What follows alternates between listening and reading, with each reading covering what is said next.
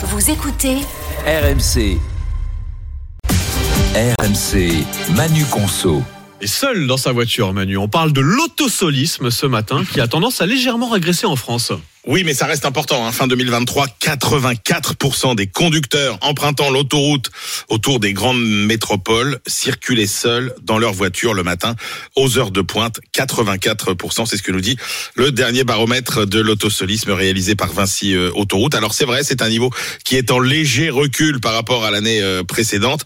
Ça représente une moyenne de 1,24 personnes par véhicule. Et là, on reste très très loin de l'objectif de 1,75 Ah oui. personnes visé dans le cadre de la stratégie nationale bas carbone. Objectif covoiturage. Mais Eh les oui. comportements ne sont pas les mêmes selon les régions. Non, alors il y a une majorité de villes qui connaissent un recul de l'autosolisme par rapport à l'an dernier, hein, notamment en Île-de-France, à Bordeaux, à Lyon, Aix-en-Provence et à Toulon, qui est la ville où on pratique le moins l'autosolisme Ah. euh, en France. À l'inverse, une dégradation est constatée euh, à Tours, euh, à Toulouse et euh, c'est plutôt stable à Montpellier. Ben voilà, tout le détail de l'autosolisme. Toulon, la ville la plus sympa pour se déplacer le matin. Euh, Exactement. En- à plusieurs. Si j'ai bien compris, c'était Manu Conso à retrouver quand vous voulez en podcast aussi sur l'appli RMC.